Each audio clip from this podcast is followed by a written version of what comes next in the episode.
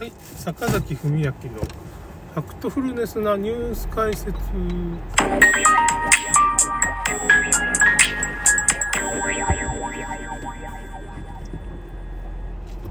あのですね、まあワクチン関係っていうか、まあ、でちょっと今話題になってるのが、まあ、昆虫食っていうやつなんですけど、まあ、昆虫食の問題点っていうのは、発汗不正物質が入ってるとか、まあ、寄生虫が入ってるみたいなことが、まあ、よく入ってるよみたいな問題点だったんですけど、まあ、海外の医者みたいな人がちょっともう一つ問題点を言い出して昆虫食自体がまあ酸化グラフェンというか、まあ、人間の体を血栓症にするっていうか昆虫食にまあ新型コロナワクチンの成分を入れるとか。あと昆虫食っていうかそのコオロギの足とかそういう成分が、まあ、酸化グラフェンっていう、まあ、人間の体の中にあの電子回路を形成するような材料になりうるんじゃないかみたいな。言ってる、まあ、医者とか学者の人は海外のね人が言っててそういう主張してる人がだんだん出てきてますね。なんかやっぱり NTT が昆虫局昆虫食に参入したりあと無印良品がねなんか昆虫食のまあせんべいみたいなの作ったりとか、まあ、すでにいろんなあとね味噌の中になぜかコオロギの昆虫食っていうかなぜか入れようみたいな。味噌屋さんが出てきてるんですよねそう。なんでか知らないけど、なんで味噌の中にコオロギ入れんといけんのかなみたいな。すごいおかしなことになってなんか昆虫食がなんか流行ってるってことですねなんか。要するに商社みたいなとこでその昆虫食の材料みたいなのをまあなぜわざわざ味噌に入れなきゃいけないのか。わからんな。わからんな。ちょっと何とも言えないんですけどなんかおかしなことになってますね。だからなんか変な流れですね。だから。それで昆虫食はまあ食糧危機になった時に昆虫食っていうものをまあ食べようみたいなことをなぜか言い出してで牛のゲップがなんかその二酸化炭素を増やしちゃって地球温暖化になるから牛を殺してしまうとかなんかなんかむちゃくちゃなことをだんだんまあ言い出してるわけ。でこれ真面目に言ってんですよ。学者の人とか WHO とか。いやなんかいえーと思って。真面目にちょっと頭のおかしいことをだんだんみんな言い出してるわけですよね。それとともになぜかその卵とかがあるじゃないですか。卵。卵を産む鶏とかがなんかアメリカの方のニュースでは突然死したりしてるんですって。あるメーカーの飼料を食べるとあのー、鶏が不妊になってから卵を産まなくなったり死んじゃったりするっていうことが起こるらしいんですよね。それをやめたらあと産むようになったと。不妊成分が入った飼料っていうものがあるっていうことがまあ起こってますあとその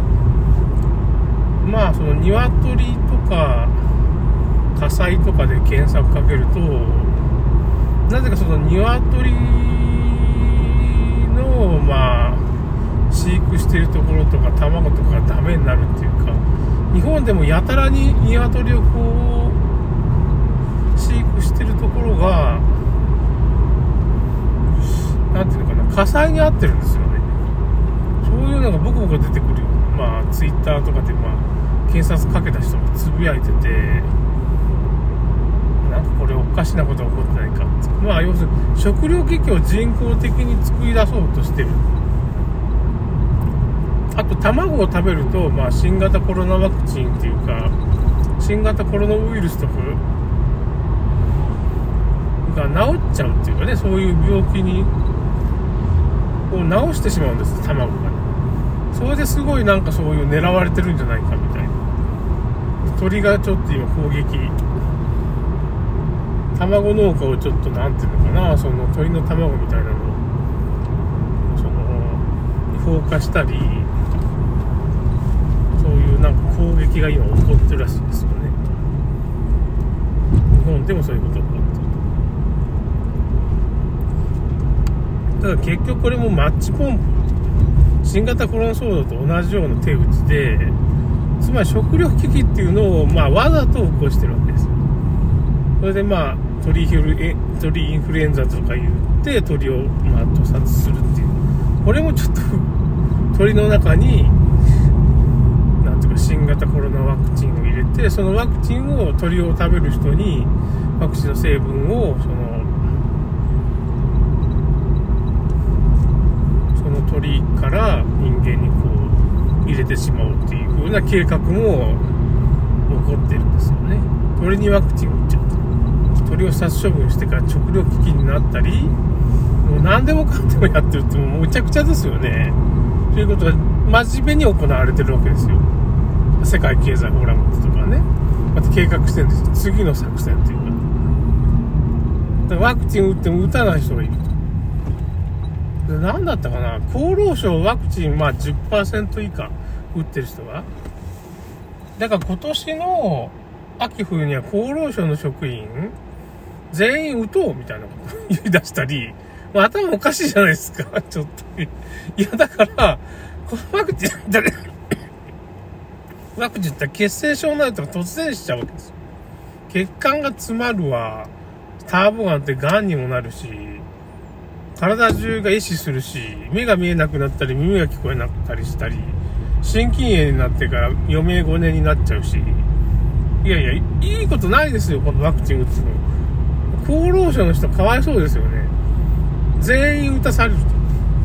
と。なんかその、むちゃくちゃなことがだんだん。ええー、って。マスクは外そうって言ってます。なんかマスクがね、やっぱし、なんであれ、すごい不満が出たじゃないですか。マスクを選挙のために外す？うん、マスクする？選挙のためにマスクするってみんなバーバー、ガーガー言ってたら、まあ、僕も言ってましたけど、なんか3月15日からマスク外してもいいことにしようみたいな話になってるじゃないですか。でもそこは、まあその、その人の判断に任せると。まあ多分外せないような気もしますけどね、なかなかこの、3月15日からもう基本的にマスクはもう外してもいいですよ、みたいな。個人の判断に任せますよ、みたいなことになってるんですけど、まあなかなか難しいんじゃないですかね。組織として外せるかって言ったら、まあ、徐々にそういうところが出てきてくれたらいいんですけどね、その、なんかそういう追い風みたいなのがあればいいんですけど、僕個人としてもなかなかマスク外したいけど、なるべく外してるんですよ。僕個人としては、その、一人の時とか、まあ、人にあんまり関わらんと。まあ、家ではしてないしね。家ではしてないっていうか、まあ、スーパーとかそういうとこ入るときはまあ、もうなんか、したくないんですけど、してくださいって言うからもう書いてあるからね。なんかこれ入店拒否とかされそうだな、みたいな感じになってるから、まあ、マスクしたくないんだけど、して、してますね、一応ね。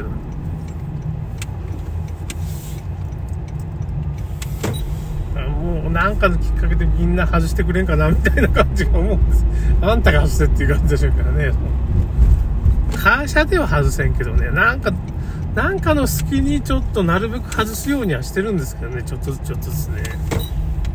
会社の場合はもう仕方がない役所なんでね、ちょっと上の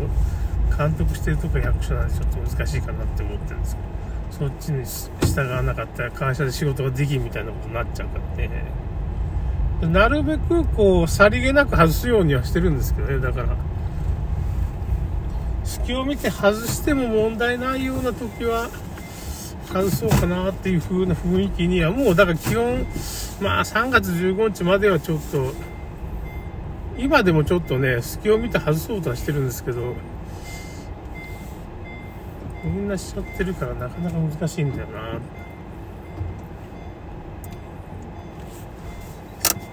まあ、そういうことですね。3月15日前倒しになったから、よかったなって思いますけどね。これやっぱ僕の声とか、みんなの声が届いてるんですかね。やっぱなんていうか、ええー、って。やっぱマスクの小説書いてよかったんですかね、あれひょっとしたらね。そんな影響すると思わないけどね、自分が小説書いたからなんだかんだっていうことは、ないだろうと思うんですけど。なんかそういうマママスク反対派がすごいなんか主張したんですけどね。あんたしてるじゃんっていう感じも僕はしてましたけど。まあマスクって科学的には全然予防効果もないし、なんかしても仕方がないよな、みたいなことをまあ言ってたことは言ってた。そういう小説も書いちゃったしね。あれワクチンの話書くはず、はずだったんですけど、なんかマスクだけで終わっちゃってね。マスクだけで結構語ることがいっぱいあったという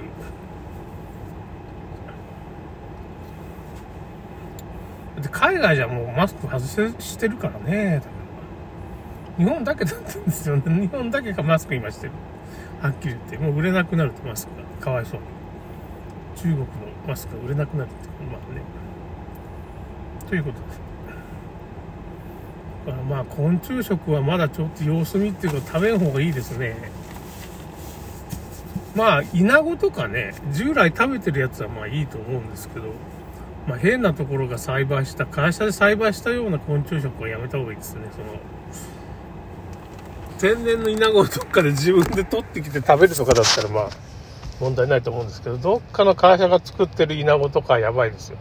遺伝子が組み換え、あ、そう、遺伝子組み換えもされてますね。だから、昆虫食。この辺もやばい。昆虫食は、昆虫食せんべいとか食べないでくださいってことですね。